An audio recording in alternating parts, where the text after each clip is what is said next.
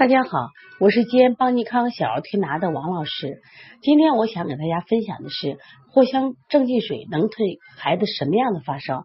那么最近夏天到了啊，这个藿香正气水也是非常火啊，各大药店卖的非常多。很多家长呢也把把这个作为孩子退烧的一个必备的呃药品放在家里，而且呢在朋友圈里有这样一篇文章也在。飞速的流传，就是藿香正气水服肚脐能快速有效退热。它其中称啊，发烧的幼儿不吃药不打针，仅用藿香正气水服肚脐即可退烧。那么很多妈妈特开心啊，把这个秘方就收进来。但是有些妈妈用完以后也发现自己的孩子效果并不好。那我仔细看了这个帖子以后，上面写的是朋友的孩子某日晚上高烧三十九度，身烫手脚冰凉，浑身疼痛，头昏怕冷，用棉球蘸满藿香正气水放入肚脐后，半小时体温降至三十八点五度，一小时后降到三十八度，早起后恢复正常。那么这个帖子还称啊，此方法适用八十岁到七七到七个月的婴儿都可以使用。实际上。这个呃帖子啊，它写的很准确。那么到底哪些人群啊？它上面写的很浑身疼痛、头昏怕冷，就是外感受寒。然后呢，身烫手脚又冰凉，那体内又感染了寒湿。那么对这样的寒湿，就是我们说了，寒湿是可以用藿香正气水的。其实我们在西医里叫肠胃型的感冒。那我们如何看舌头呢？一般他的舌头啊，舌头是胖大，舌质颜色是。蛋白胎一般是满白胎，甚至有逆胎。而且如果他这种情况下，他即使不腹泻的话，他的大便呢都是粘稠的是散的，而且很多时候他会引起什么呀？腹泻。这类的孩子呢，因为他受了风寒以后，他会头疼，他会没劲儿，头晕。那么这样的这个症状的话，你用藿香正气水，它是对症的。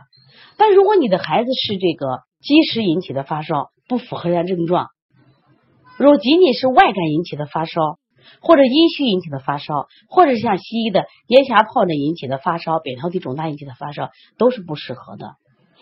那我们为什么分享这个案例呢？分享这个这个这个事情呢？我就发现啊，现在很多家长胆儿真大，就是自己去到药店买药呢，或者听朋友谁介绍个药，就就集体去买，甚至有的人组团到日本、到香港去买药，然后分。说这个药可好了，但是我大家记住啊，吃药的时候一定要对症的，你一定要看看它适合不适合你的孩子或适合你的家人，你有没有这样的症状？那么藿香正气水呢？还有一个，它不是消暑的，因为它是治什么呀？寒湿的。所以如果是我们要降暑的话，我们最好喝喝绿绿豆汤。那么藿香正气水再次说明，它是去什么呀？体内有寒湿。外表受风寒，有人就奇怪了，明明是夏天了，哪来的什么寒湿？其实这个夏天呢，我们的孩子一般都不太得病，包括我们大人。但是为什么随着现代生活的发展，人们反而容易得病了？是因为我们贪凉。当我们天气冷热的时候，我们通过冰箱里面吃冰箱里的冰激凌啊、冷饮，那我们等于是食入冷饮。然后呢，我们回到家里受不点一点什么呀热，我们就开空调。这样的话，内。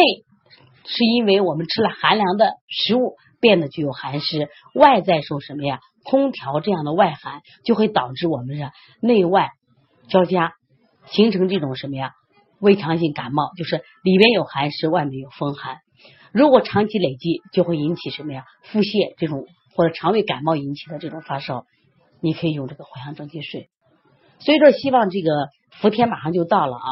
呃，虽然很热，那我们解暑的方法也很多，但是呢，吃点这种啊消暑的冷饮也可以，一定要把量控制。特别是孩子，因为吃的冷饮多以后，孩子呢，他的腹部脾胃功能就降弱了。脾胃功能弱了以后，他马上到了秋天和冬天，这些孩子特别容易患咳嗽哮喘病。所以，希望我们的家长啊，多学一点营养知识，多学一点这种常用的药的中成药的知识。不要因为自己的无知让孩子受到伤害，也不要让自己的愚昧让孩子一次一次被药物来摧残。